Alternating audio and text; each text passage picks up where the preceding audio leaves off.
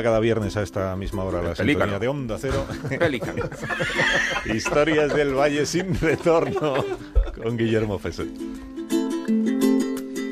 El agente del FBI, Chuck Madera, de ascendente italiano y muy devoto el de la Virgen, utiliza el viejo método del suplicatorio para encontrar aparcamiento en Cambridge. Holy Mary, full of grace, let me find a parking space. Santa María, llena eres de gracia, haz por favor que encuentre una plaza. Su acompañante le mira atónito y le increpa. Chuck, no necesitamos encontrar un hueco, venimos en misión oficial, puedes dejarlo en la misma puerta del hospital.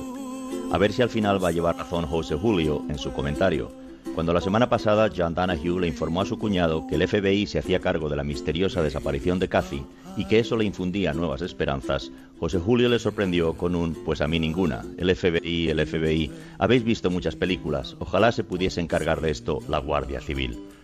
Cambridge es un sitio muy especial sede de las universidades de Harvard y MIT, y separado de Boston tan solo por el estrecho río Charles, lo llaman The People's Republic of Cambridge, la República Popular de Cambridge, para diferenciarlo claramente de la urbe conservadora.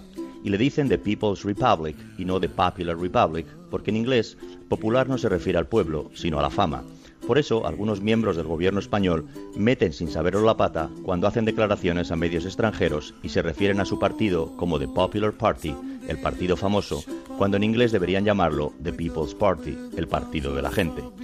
El espíritu de Cambridge, Massachusetts, se refleja fielmente en The Good Will Hunting, El Indomable, la primera película de Matt Damon como protagonista, con construcciones bajas y garitos de música en directo, en los que probar Hoppy Beer, cerveza casera con un punto extra de amargor como la célebre Wells Tale, cola de ballena, Cambridge está plagado de estudiantes y es ampliamente conocido por su enorme promiscuidad.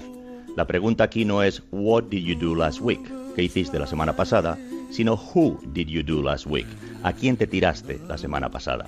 El agente Madera y su compañero dejan el coche en la calle Harvard, montado en la acera de entrada de urgencias, y suben al hospital. En la tercera planta, el doctor Gus Sanders trabaja en la prevención del cáncer de colon y ya sueña con un premio Nobel. Cuando los agentes preguntan por él, le hace pasar a su laboratorio y les explica el proceso. Las células se replican una vez por semana. El resultado es una célula idéntica con el mismo ADN. Cuando se produce un fallo, como los genes no admiten bien las variaciones, las nuevas células suelen morir. Pero misteriosamente, a veces algunas células con un ADN fallido consiguen sobrevivir. Piensan, hombre, tampoco está tan mal ser diferente, roban los genes de crecimiento embrionario a otras células y descubren que se pueden duplicar cada semana, o mejor, ¿por qué no?, cada día o incluso cada hora, y les encanta. A esto se le conoce como tumor. El asunto se complica porque las células rebeldes no respetan su propio ADN y al replicarse producen otras con un ADN distinto. Por eso el tumor crece rapidísimo. Aplicas quimioterapia y a lo mejor matas al 99% de las células malignas, pero te puede quedar un 1% que ya se ha reproducido con un nuevo ADN que es inmune al tratamiento. Interesante, comenta el agente Madera, que sigue las explicaciones con detenimiento. En las células del colon se producen seis mutaciones antes de que aflore el cáncer, sentencia el Dr. Sanders.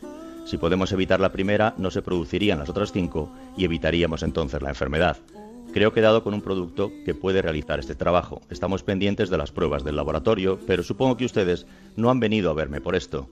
No, sentencia el compañero de Chuck. Investigamos la desaparición de la doctora Catherine Donahue. ¿Cathy? exclama Gas con cara de incrédulo. No sabía nada.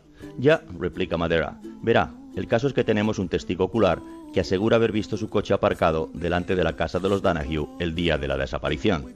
Gas se deja caer sobre una silla y se tapa la cabeza con las manos. Oh my God. Trouble melts like lemon drops high above the chimney top. That's where.